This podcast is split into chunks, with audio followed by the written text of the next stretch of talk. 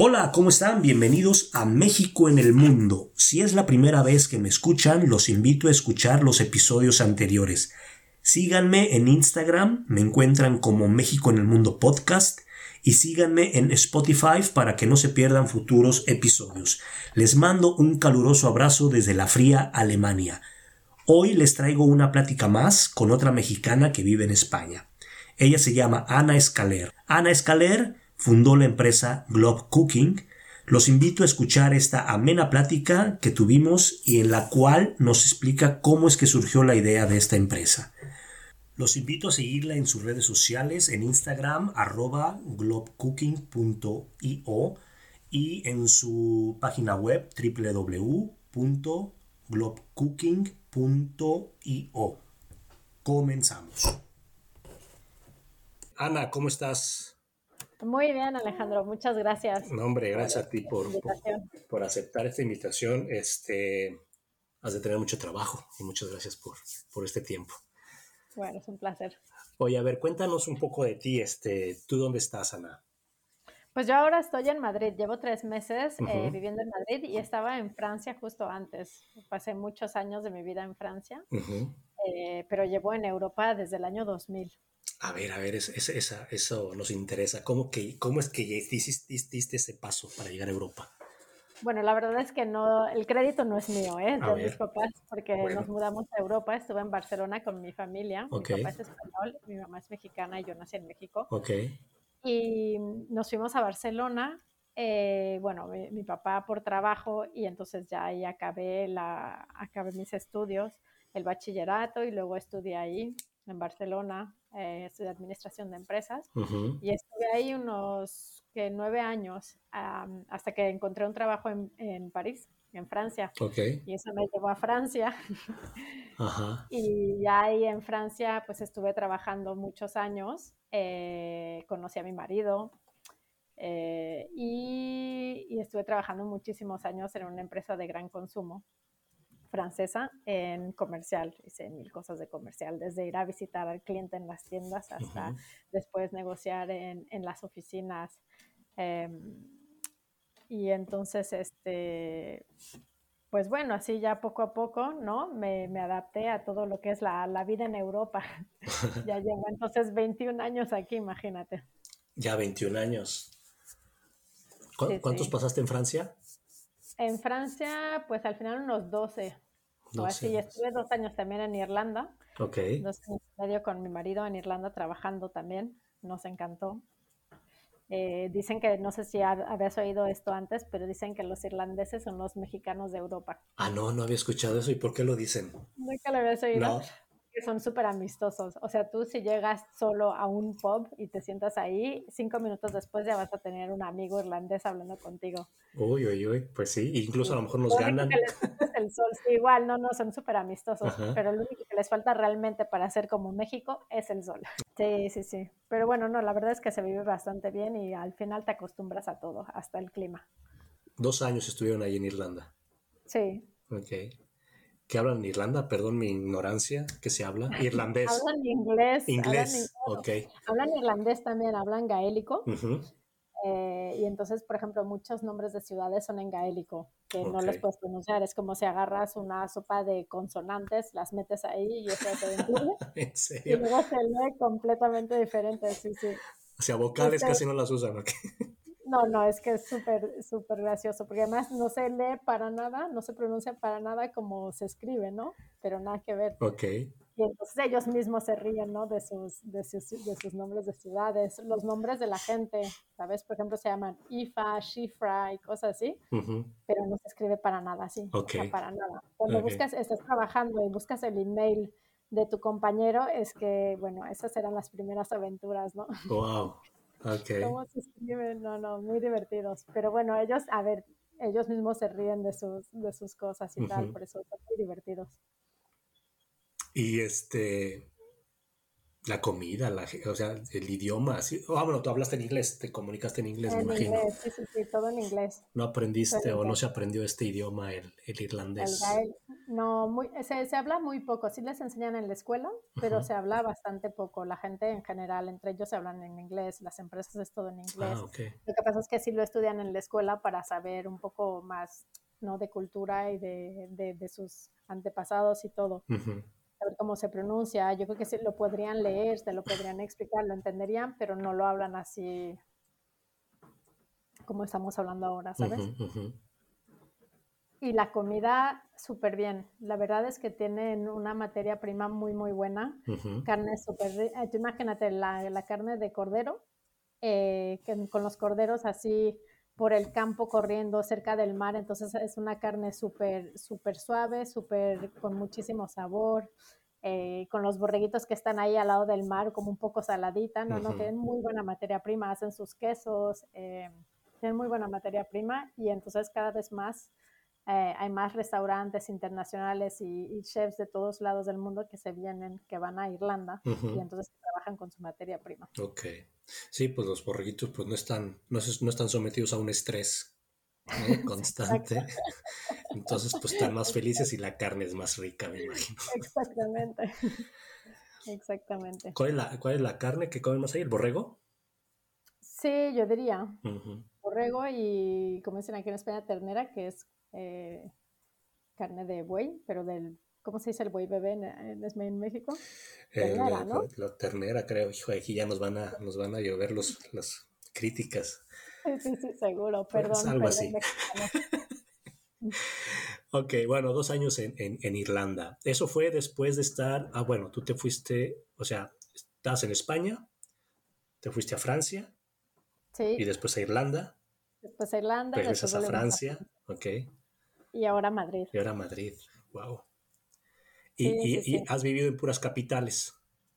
Eh, no, en Francia estuve viviendo en Lyon también. Ok. Uh -huh. Tres años.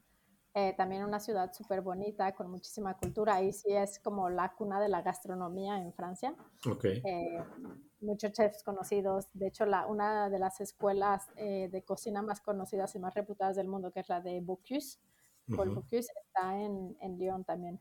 Y siempre están muy orgullosos de que son un poco la capital gastronómica de Francia. Eh, y luego, en, bueno, estuve viviendo en León. Barcelona tampoco es capital. Ah, claro, claro. claro. Uh -huh. y, y, bueno, no, Dublín sí es capital y Madrid. Madrid, claro. Ok. Este. Bueno, a ver, entonces en Francia, ¿qué estás en Francia? ¿Y qué, qué, qué haces en Francia?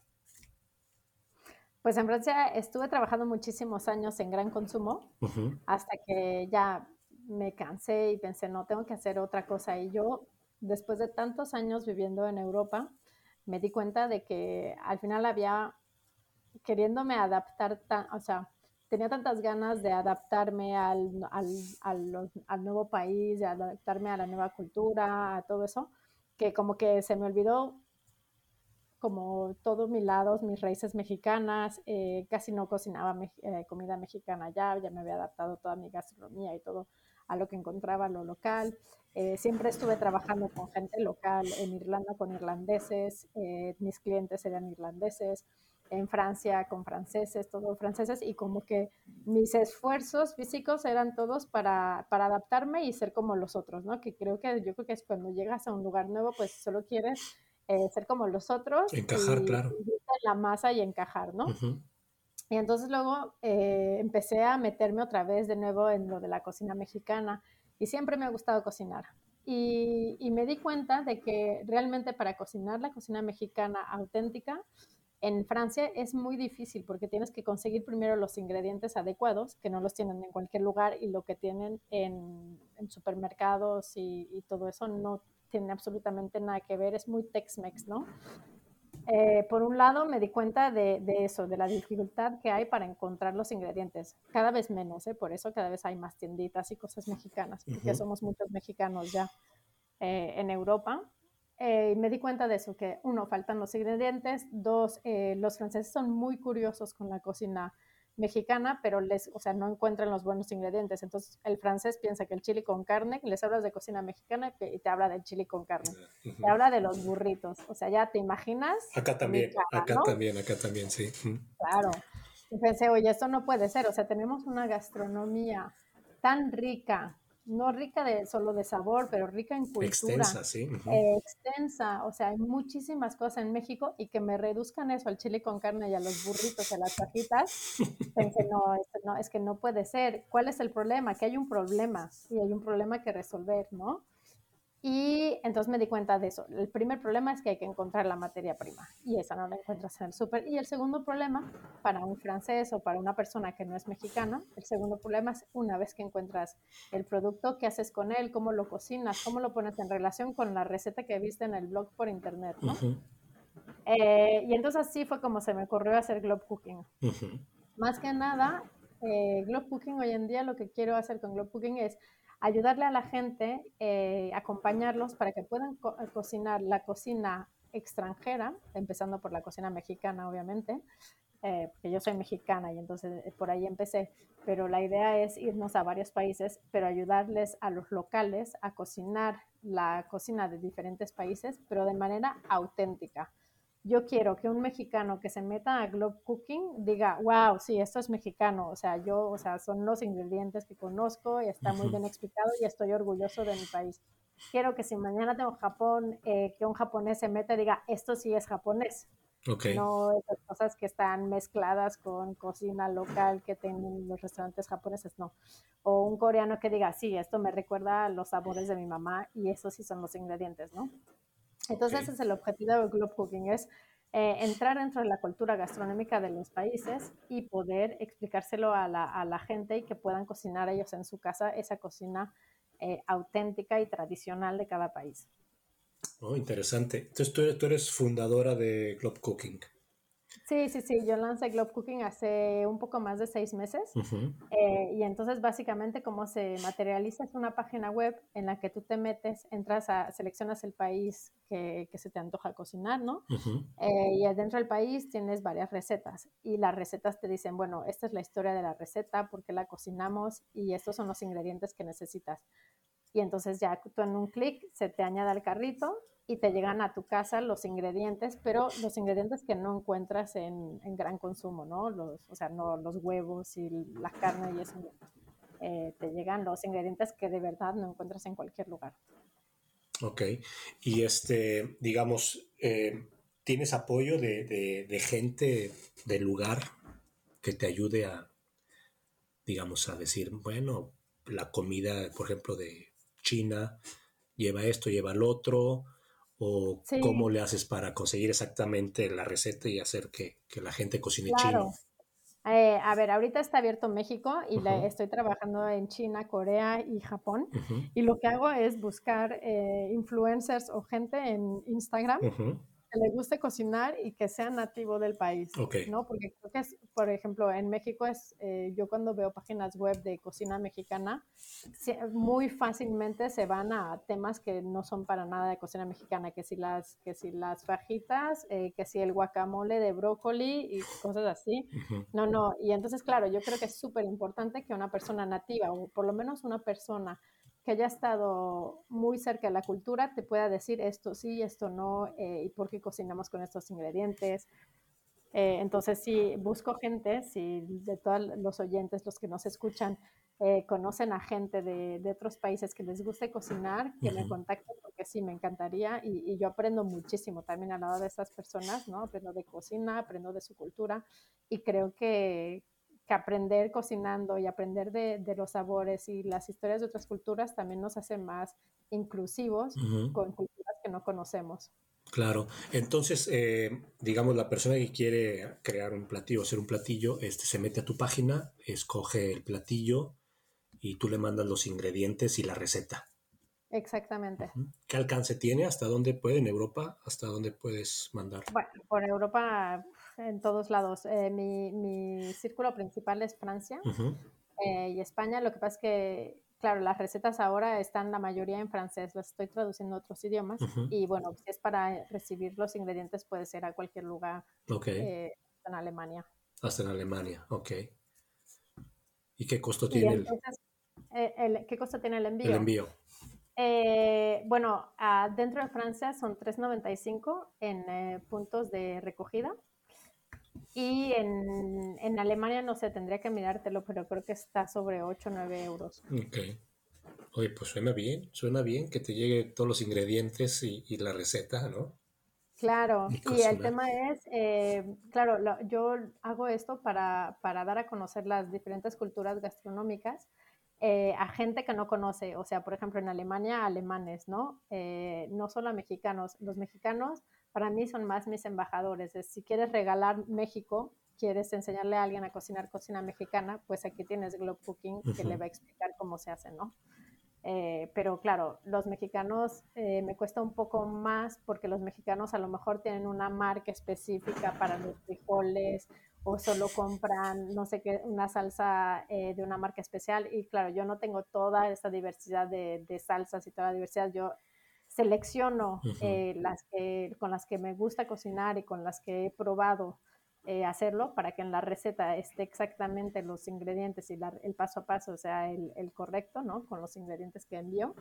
Entonces, claro, no tengo una gama de productos súper extensa para un, para un mexicano, pero sí tengo una gama de productos que a su amigo alemán o a su amigo francés le va a permitir de cocinar unos chilaquiles, unas enchiladas de mole, eh, unos tacos al pastor. Hijo, ya me dio hambre, me inventes. Ya se me antojó, sí. Este, oye, ¿cuál es el platillo más pedido? Eh, pues fíjate que los churros con cajeta. Ajá. Sí, sí, sí, porque en Francia les gustan mucho las cosas azucaradas. Dulces, ajá. Todo el dulce les encanta. Entonces están los churros con cajeta, los tacos al pastor y fíjate las enchiladas suizas. Ok. Y quedan muy buenas las de la receta. Súper fáciles de hacer y, y quedan realmente muy buenas.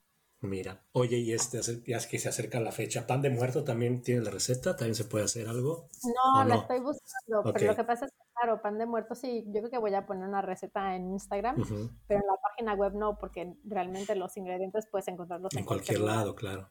Eh, sí, sí, no tienen ningún ingrediente así que digas exótico. No, no, no, no, pero bueno, pero sí la receta, ¿no? Porque, ¿no? Lleva, creo que naranja o algo así llevan naranja, eh, extractos de vainilla, creo, o de flor de azar. Eh, y luego lo demás es como un pan de brioche, ¿no? Con, con huevo, leche y cosas muy, muy básicas. Sí, realmente no es tan complicado. O sea, es nada más el hecho de que es una, una, parte de la cultura de esta festividad. Sí, exactamente. sí. Exactamente. Ok. Este. Oye, qué interesante. Y piensan. Y bueno, y en España, piensas este también, este, digamos, eh, lanzarlo? Em, pues mira, como acabo de empezar, estoy yendo por partes, ¿no? Lo primero que quiero hacer es, eh, es tengo un, par de, proyectos ahí en curso para darle una vuelta un poco más cultural y más de acompañamiento, más que solo los ingredientes. Eh, ya stay tuned porque estoy trabajando en ello ahorita pero me gustaría eh, girar eso más hacia un poco más de clases más clases magistrales o clases en línea para que la gente pueda cocinar conmigo. Ok. Eh, y que entonces, eh, mientras estás cocinando, explicar cosas de la cultura o de cuando yo era chiquita en México, de las cosas, ¿no? De, de los sabores de allá. Entonces son cosas que no puedes transmitir en una caja con ingredientes y recetas, hacerlo más un evento, ¿no? De todo eso. Entonces estoy trabajando en todo eso y antes de abrirme a mercados eh, españoles y tal, que se puede hacer, ¿eh? porque lo mando todo por correo de todas formas. Entonces, no tengo el reach, digamos, entre comillas, la flexibilidad de hacerlo, pero ahorita mi prioridad es seguir eh, satisfaciendo al consumidor francés en lo que, lo que piden y lo que necesitan y en abrir unos cuantos más países. Muy bien. Oye, cuéntanos, ¿qué tal el, el, francés como, como persona. Bueno, em, es cierto, a ver, creo que hay un, no sé, hay un rumor de que no les encanta hablar inglés, otros idiomas son, que son muy, muy, que quieren que se hable francés. ¿Es cierto? No lo sé, lo que pasa es que tienen un idioma que mucha gente habla, entonces no tienen esa dificultad. En España yo creo tampoco les gusta hablar inglés, pero mucha gente habla español. Y en México tenemos la suerte, o algunos dirán la desgracia, de tener a Estados Unidos tan cerca como, y tanta influencia ¿no? de Estados Unidos para, para tener pues, a todas las, las películas en versión original. ¿no? Siempre desde chiquitos estamos muy, muy cercanos al inglés, entonces ya no nos cuesta, ¿no? Un mexicano todos hablan súper bien inglés. Claro, en Europa, la gente, yo creo que en Europa en general están muy muy orgullosos de su cultura y muy orgullosos de su identidad. Eh, y yo creo que por eso también les cuesta, ¿no? Eh, abrirse a otros idiomas y tal. Pero ¿cómo es el francés entonces? A ver. ¿Es amigable? es de Su, pues su, persona, su... Siempre me he llevado muy bien con todos los franceses, siempre. Eh, a lo mejor yo creo que también lo que me ha ayudado es que hablo francés. estudié en el liceo francés en México y en Barcelona. Entonces, yo creo que cuando hablas ya el idioma de, de, tu país, del país que te acoge, se te facilita muchísimo, porque la persona que está enfrente es más fácil que te hable en su idioma que que tenga que hacer todo el tiempo el esfuerzo de hablarte en otro idioma. Eh, y yo sí me llevo muy, muy bien con los franceses. De hecho, mi marido es francés. Claro, claro. Eh, claro, ¿qué te voy a decir, no? Yo tengo, tengo muchas, muchísimos amigos en Francia. Eh, siempre estuve trabajando con franceses. Creo que es gente muy, muy profesional. Eh, son muy formales, o sea, trabajar con ellos la verdad es que es un gusto. Es un verdadero gusto porque son muy serios y les gusta trabajar bien, les gusta que las cosas estén bien hechas, son profesionales. Eh, a lo mejor lo que es un poco más difícil, yo creo, para una cultura como la nuestra es que no, no, o sea, son muy diplomáticos. Entonces no te van a decir las cosas así tal cual, de manera bruta. No, eso no, funciona así en Francia. Son muy diplomáticos. Eh, no les gusta, no sé cómo se dice, pero en Francia, en Francia hay una expresión que dice que arredondan los, los, los, ¿cómo se dice? Los ángulos, ¿no? en un cuadrado los ángulos no son cuadrados. No son cuadrados, son, los son más redondos. Los redondean. Los redondean, exactamente, redondean los, los, cuadrados, ¿no? Y creo que eso te explica mucho la cultura francesa.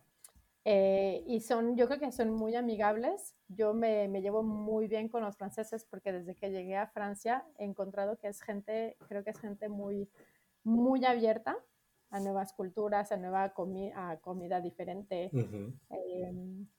te invitan fácilmente, te invitan a su casa y pues hacen lo que ellos dicen, el, el apego, el aperitivo, ¿no? Y ahí comes lo que hay, te sacan un salchichón, eh, una baguette, eh, unos quesos y ahí un poco de vino y ya eso ya te hace la, la cena y estás ahí tranquilo charlando durante horas, ¿no? Cantando, no, bueno, pues, con, con vinito, pues quién no, hombre. Claro, sí, claro. Pero ves, eso es como un lado que, que a mí me, me, parece muy mexicano, ¿no? Como en México también es así. Creo que la gente es abierta. Eh, no, no, yo es que tengo de verdad muy buenos recuerdos de, de Francia. Ah, qué bueno. Sí, pues es que, pues sí, no dejan de ser latinos también. Sí, sí, sí. Eh, claro, es que Francia está entre los dos, está cerca de Alemania, ¿no? Está, está, como un poco nórdico y un poco al sur. Entonces, Claro, es una cultura que, te, que, que sí es muy diferente, pero bueno, ahí tenemos muchos puntos en común porque nos encanta comer, como en México. Entonces, eso ya, ¿no? Una vez que te abre la panza, ya. sí, tiene una combinación entre, entre sí, el, el, el, europeo más este más este responsable, más crítico, más serio, más, más, más frío, y, y el latino un poco menos la verdad es que a veces, a veces nos valen un poco las cosas, las, las tomamos un poco más, no tan en serio las cosas, exactamente. Entonces, digo, no sé si el español, a lo mejor ahí en España es totalmente, hay una diferencia, me imagino que es de los españoles y los franceses. Sí, bueno, y claro, España también depende en qué zona, ¿no? Si te vas a Cataluña o si te vas a Madrid, son, creo, culturas también otra vez eh, muy diferentes.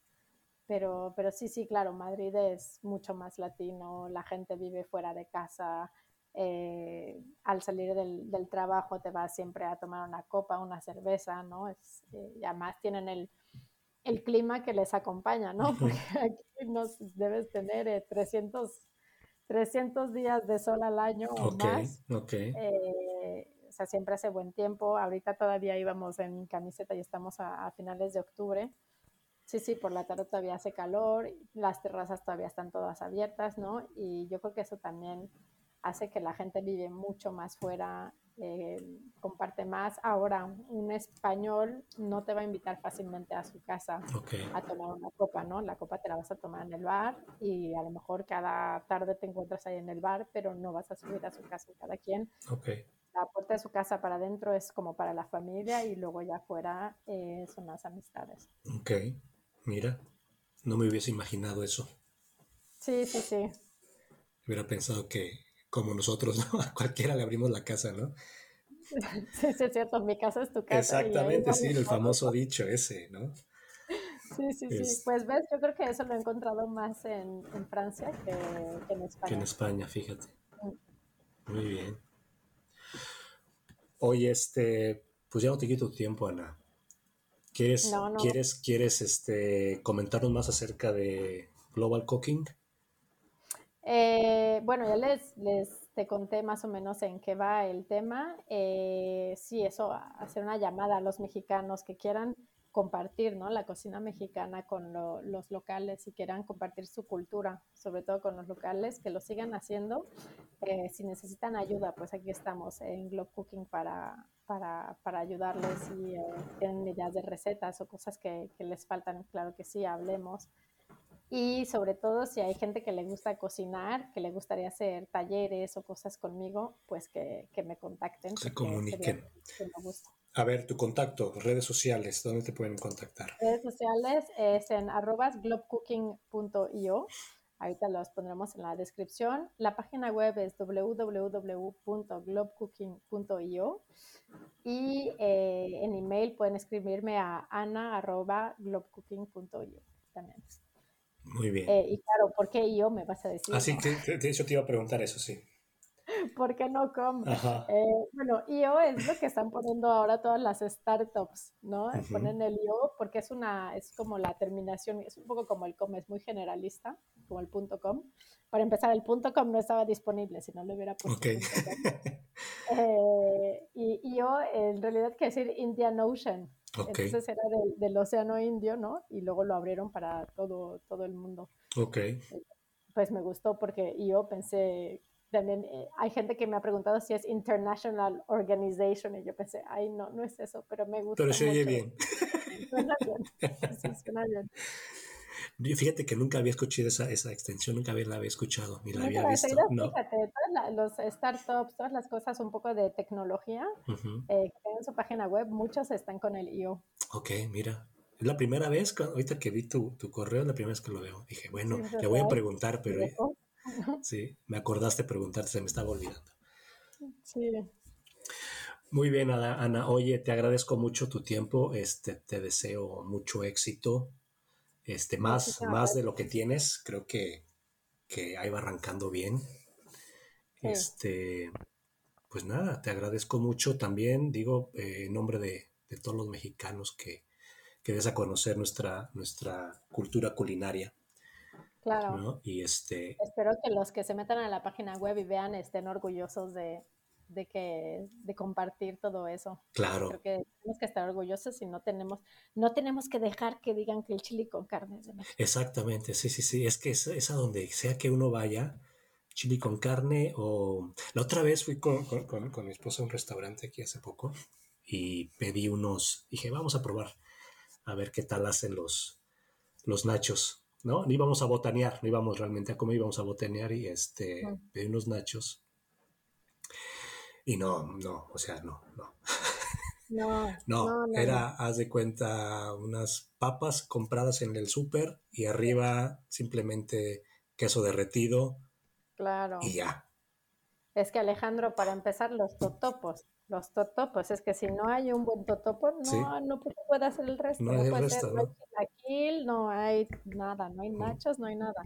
Y por eso al final eh, yo en la, en la, página web quería, eh, quería poner los totopos ya tal cual hechos, pero luego pensé, no, si quiero realmente algo cultural, hay que explicarles que el totopo viene de la tortilla seca y que cada quien se haga sus totopos. Oye, te tomas 10 minutos y haces tus totopos y si te saben diferentes y si te saben como los de allá. Sí. Entonces ahora en las recetas que ves en la página web, los chilaquiles, yo mando las tortillas, no mando los totopos. Y luego te explico cómo se hace la tortilla el totopo.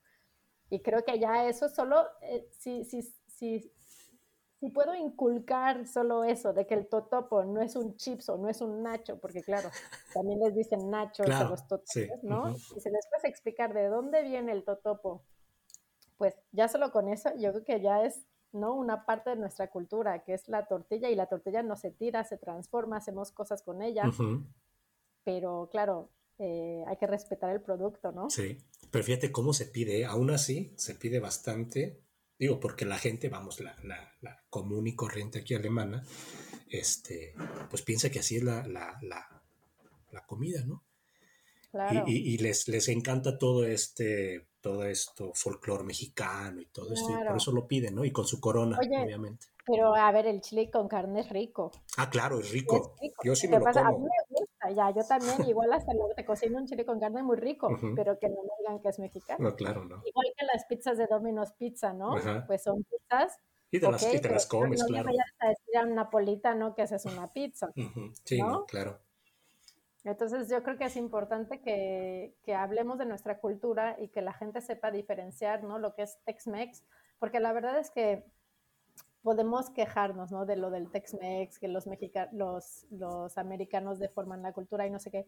Pero al fin y al cabo, yo creo que les tenemos que agradecer eh, que también han hablado mucho en nuestra cultura, que si la gente nos conoce en el mundo, es también gracias a ellos, gracias a sus películas, gracias a sus clichés, ¿no? Sí, sí, sí. Eh, y, y, y, creo que, bueno, eso hace que hablen, que hablen de nosotros, que la gente nos quiera, porque la gente en general quiere al mexicano, o sea, los extranjeros, es una nación, somos que, que, que les es simpática, eh, que les es abordable, que es cálida, ¿no? Somos, somos buena onda, hombre. Claro, somos súper buena onda. Y todo eso, no te voy a decir que solo gracias a los gringos, para decirles, eh, ¿no? Como, como les decimos nosotros, no es solo gracias a los americanos, creo que nos lo hemos ganado a pulso, pero creo que ellos también han, han, han aportado marketing, ¿no? Y mucha comunicación a todo eso, para lo bueno y para lo malo, ¿eh? pero lo bueno es que se hable de nosotros. Claro, sí, exactamente. Pues sí. Pues un placer platicar contigo, Ana. Sí, igualmente Alejandro, estamos hablando y cualquier cosa aquí estamos. Estamos en contacto, claro que sí. Que tengas buen día. Tú también. Adiós. Adiós. Bueno, pues esta fue la plática que tuvimos hoy. Espero que les haya gustado y sobre todo que les haya inspirado un poco. Recuerden que migrar no es escapar de algo, migrar es comenzar algo nuevo. Los espero el próximo capítulo de México en el Mundo y no olviden seguirme en mis redes sociales Instagram, Facebook y Spotify. Hasta la próxima.